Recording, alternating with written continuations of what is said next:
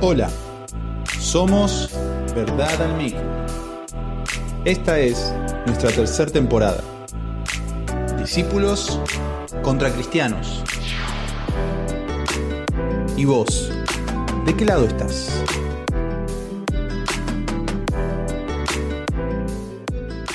Hola a todos, bienvenidos a un nuevo episodio de Verdad al MIC. Seguimos en esta serie de los discípulos versus cristianos y me parece bueno volver a recordar este título que para quizás mucho es controversial o para otros despierta alguna duda o pregunta y está bueno porque hemos hecho este título con la intención, con la idea de que llame la atención de por qué una distinción entre discípulos y cristianos.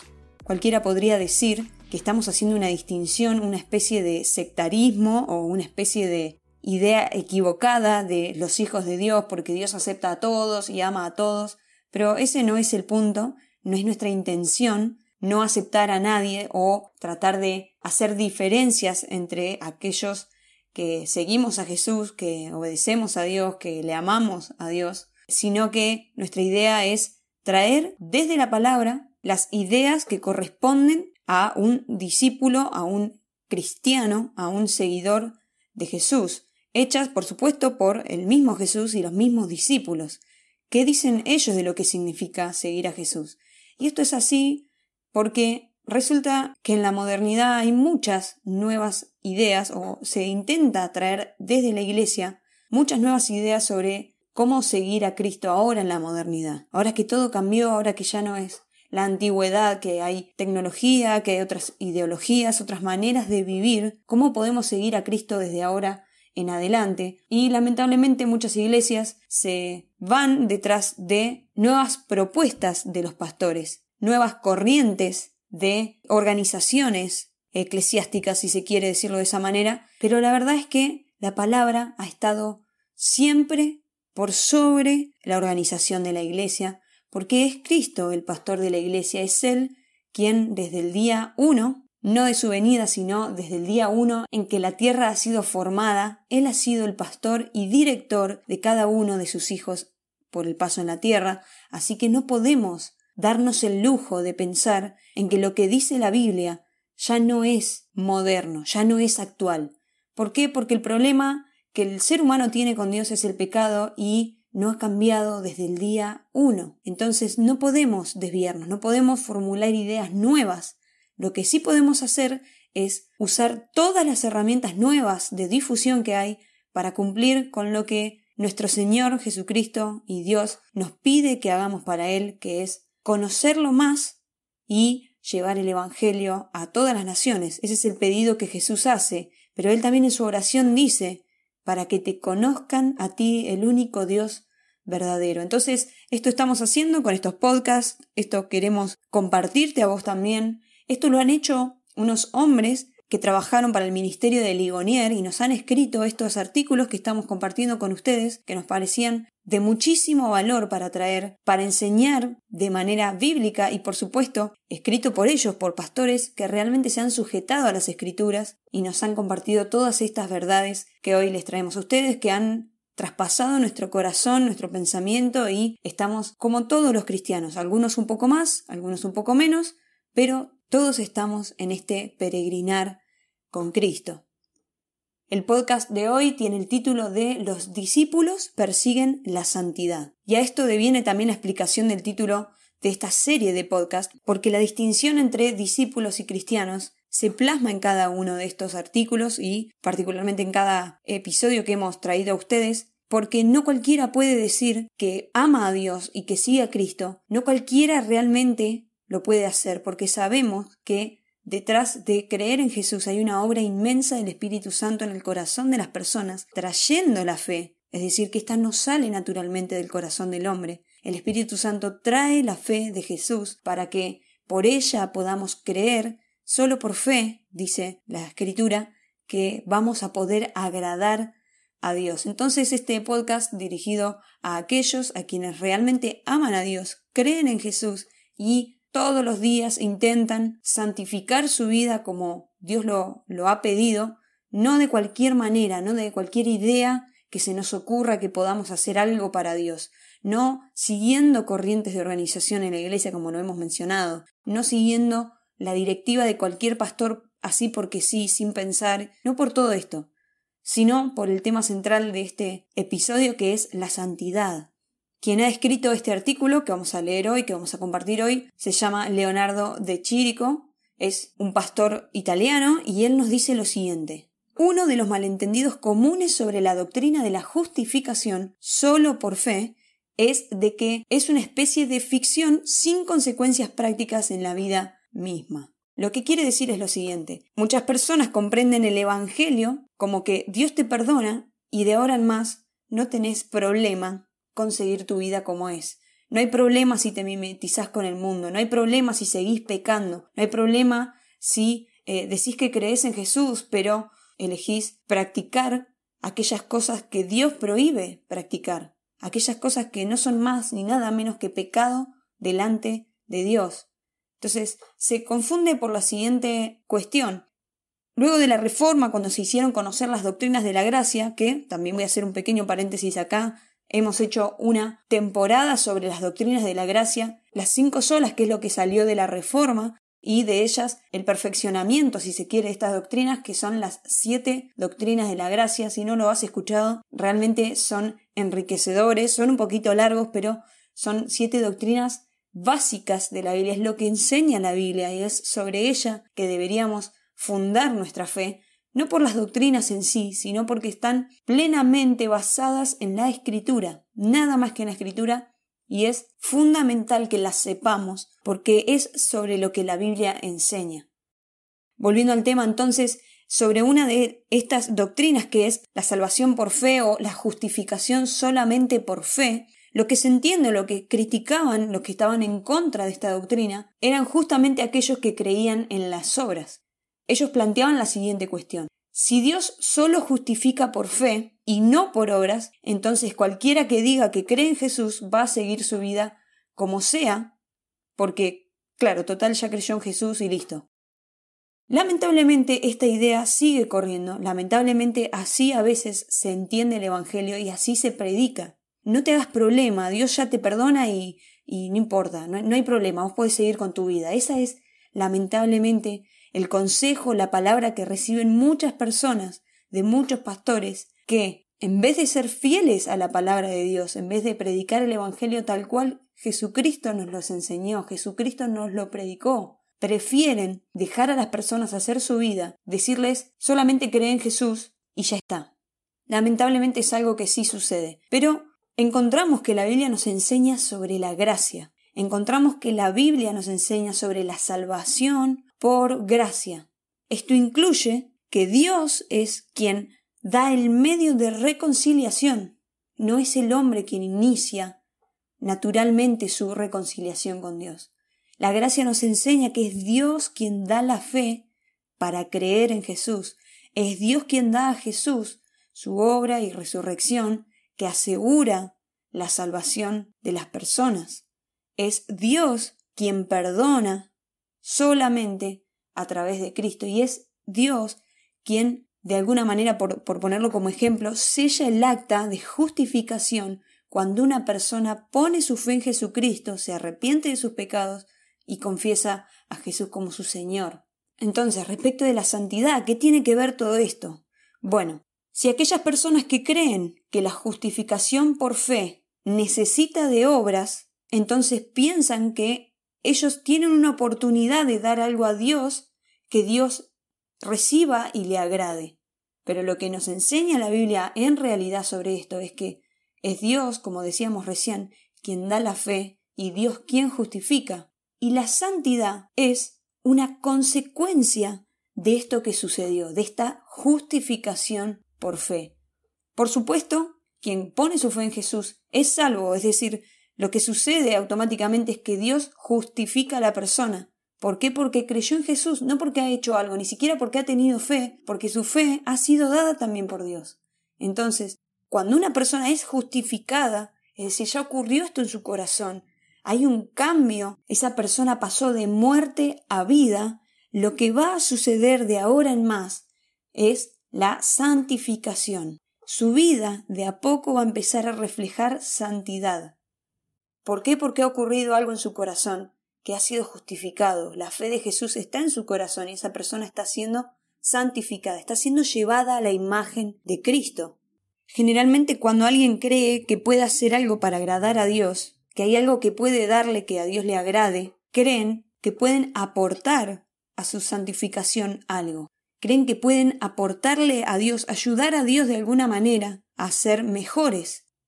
Su esfuerzo, su vida, sus dones, lo que sea, su dinero, piensan que todo eso pueden invertirlo en su vida de manera que eso los lleve a ser más santos, más buenos delante de Dios. Esto es lo que cree alguien que cree en las obras y no cree 100% en la gracia. Esto es muy difícil porque a veces cristianos honestos, cristianos realmente justificados por Dios, verdaderos en la fe, aún creemos en las obras. Es muy difícil separarnos de esto. Pero vamos a leer lo que Pablo dice en Romanos 6, versículos 12 al 16. Pablo en esta carta va a matar una idea que sale de aquellos que critican la gracia de Dios como una, una manera de vivir moralmente relajada. Claro, Dios ya me salvó, ya es por gracia, como yo no puedo hacer nada, no puedo aportar nada, que es la idea, la antítesis, si se quiere, de la idea de las obras, como Dios ya hace todo por mí, yo no voy a hacer más nada, entonces voy a seguir pecando. Esta idea no es cierta y Pablo va a hablar sobre esto, porque no es una idea que salió solo de la reforma. Estuvo desde siempre entre aquellos que se cuestionaban la obra de Cristo que Él había venido a cumplir con la ley, pero no para que nosotros sigamos cumpliéndola, sino que por Él, por sus obras, por su cumplimiento de la ley, en Él podamos ser salvos. Romanos capítulo 6, versículo 12 al 16 dice lo siguiente, lo voy a leer en la versión nueva traducción viviente, dice, no permitan que el pecado controle la manera en que viven, no caigan ante los deseos pecaminosos. No dejen que ninguna parte de su cuerpo se convierta en un instrumento del mal para servir al pecado. En cambio, entréense completamente a Dios, porque antes estaban muertos, pero ahora tienen una vida nueva. Así que usen todo su cuerpo como un instrumento para hacer lo que es correcto para la gloria de Dios. El pecado ya no es más su amo, porque ustedes ya no viven bajo las exigencias de la ley. En cambio, viven en la libertad de la gracia de Dios. Ahora bien, ¿eso significa que podemos seguir pecando porque la gracia de Dios nos ha librado de la ley? Claro que no. ¿No se dan cuenta de que uno se convierte en esclavo de todo lo que decide obedecer? Uno puede ser esclavo del pecado, lo cual lleva a la muerte, o puede decidir obedecer a Dios, lo cual lleva a una vida recta. Decidí leerlo en esta versión porque está muy claro cómo es que Pablo habla sobre la libertad de la gracia de Dios y qué es lo que provoca la libertad de la gracia de Dios. Y claramente no es libertinaje, no es permiso para pecar, es todo lo contrario. Aquellos que han sido justificados por fe ahora sirven en obediencia a Dios y ya no se entregan al pecado, a ninguna clase de pecado. Y esto es nada más ni nada menos que la santificación, la cual es un proceso que dura toda nuestra vida, por lo tanto, toda nuestra vida estamos aprendiendo y conociendo la cantidad de pecado o la, cantidad de pecados que podemos cometer en tan solo un ratito, en un día, en un año, en meses, y toda nuestra vida, todo el tiempo, si estamos atentos nuestros oídos y nuestro corazón al Señor, si somos diligentes en la lectura y en la oración, todo el tiempo, querido hermano, estamos siendo corregidos por el Espíritu Santo. Todo el tiempo estamos viendo nuestra maldad. Y no, esto no es ninguna clase de culpa, no es una idea de acusación constante que los cristianos debemos tener porque somos pecadores y todo el tiempo nos equivocamos. No, no, no. La santificación consiste en que la imagen de Cristo se vaya revelando, se vaya imprimiendo aún más en nuestro ser, de manera que con nuestro cuerpo lo expresamos. Y Pablo lo dice así. No usen su cuerpo como instrumento del mal para servir al pecado. No podemos decir que creemos en Jesús y que le amamos y que le servimos si con nuestro cuerpo estamos sirviendo al pecado. No podemos justificarnos ante nuevas organizaciones en la Iglesia, no podemos justificarnos ante nuevas ideologías ante nuevas revelaciones, supuestas revelaciones, por supuesto, entre muchas comillas, ¿no? Supuestas revelaciones de cómo, a qué se refería la Biblia. Por ejemplo, ahora se dice que en realidad la ideología, el feminismo dentro de la iglesia está bien y se usan pasajes bíblicos para tratar de justificar todas estas nuevas conductas porque es lo nuevo, es lo que está ahora y bueno, hay que aceptarlo porque a la iglesia van gente que sufren de estas cosas o les suceden estas cosas y nadie quiere decirles la verdad, nadie quiere decirles que no, por más temor al hombre que al Dios, que todo puede cambiarlo, si Él puede revivirnos, puede darnos vida cuando estábamos muertos, ¿cómo no va a santificarnos día a día? ¿Cómo no va a ayudarnos con aquellos pecados que a nuestro parecer son gravísimos? Pero cuando escuchamos en realidad que el Señor nos cambia y nos ayuda y todo es para su gloria, es para que lo conozcamos aún más, ¿cómo no le vamos a creer? ¿Cómo no vamos a obedecerle? Pablo entonces esta idea de que la libertad o la gracia de Dios es libertinaje para pecar, la aclara totalmente y su argumento es el siguiente, que uno se convierte en esclavo de todo lo que decide obedecer. Si uno es esclavo del pecado, eso lo va a llevar a la muerte. Y si uno decide obedecer a Dios, eso lo va a llevar a una vida recta. Entonces, querido hermano, querida hermana, cuando decís que sos cristiano y que has creído en Jesús, ¿estás obedeciendo su palabra? ¿Sale de tu corazón un amor más grande por la palabra que el pecado con el que estás luchando ahora mismo? ¿Es más importante realmente satisfacer tu carne, tus emociones, tu corazón, tu pensamiento que la palabra de Dios? Si tu respuesta es sí, como enseña este pastor, te diría que revises si tu fe está puesta en Jesús. Si estás creyendo que podés ayudarle a Dios a santificar tu vida con algo que vos tengas. Y esto otra vez no es por un pensamiento o una forma de culpa o de culpar a las personas, de, de ser malos con nosotros mismos. No, no, no. Es la realidad. Somos pecadores, hay pecado en nuestro corazón, luchamos contra él Reconocerlo y confesarlo ante nuestro Señor es el primer paso para empezar a aceptar que Dios cambie nuestro corazón, nuestra mente, que Él toque realmente nuestras vidas si hemos sido justificados por fe en la obra de nuestro Señor Jesucristo. Pablo también nos explica en Romanos, hay muchísimos pasajes sobre esto, pero él nos explica la idea de que la justificación es la base de la santificación. La santificación es el resultado espiritual de la justificación. Una cosa sucede a la otra. Tarde o temprano, quien ha sido justificado por fe empieza a abandonar su vieja vida, sus viejos hábitos. Los pecados en los que andaba con naturalidad ya no los puede cometer más. No puede seguir su corazón pecaminoso porque ha sido cambiado por un corazón de carne, vivo, que ahora obedece a la palabra de Dios. Entonces inevitablemente seremos corregidos por el Espíritu Santo de manera que todos los días, todos los días, seremos un poquitito, por lo menos un poquitito más santos para ver a nuestro Señor. Pero esto no es nuestra manera de ser, porque amemos más o menos a Dios, no es por obra nuestra, por nada que hagamos, es por la obra del Espíritu Santo en nosotros. Este pastor también nos decía la siguiente cita, una vida santa es una señal de la veracidad de la palabra de Dios y del poder de su gracia para traer vida donde la muerte y el pecado han reinado anteriormente. Y con esta idea quiero que te quedes. La consecuencia espiritual de alguien justificado por fe es la santidad. Es una marca inevitable del discípulo de Jesucristo. No se puede ser cristiano, discípulo de Jesucristo y tener una vida inmoral o que no se confunde con este mundo. Esas personas que dicen soy cristiano pero son exactamente iguales a cualquier otra persona del mundo, probablemente no sea cristiano, no sea discípulo de Jesús, y si ha creído en el Evangelio, tarde o temprano va a dejar esa imagen por mucho que luche por ser como este mundo, por ser aceptado por el mundo, aun si dice que es cristiano, tarde o temprano, la santidad de Dios reflejada en esa persona va a hacer que cambie su vida. El apóstol Pedro, en su primer carta, en el capítulo 1, versículo 13 al 16, dice las siguientes palabras Así que preparen su mente para actuar y ejerciten el control propio pongan toda su esperanza en la salvación inmerecida que recibirán cuando Jesucristo sea revelado al mundo. Por lo tanto, vivan como hijos obedientes de Dios, no vuelvan atrás a su vieja manera de vivir con el fin de satisfacer sus propios deseos.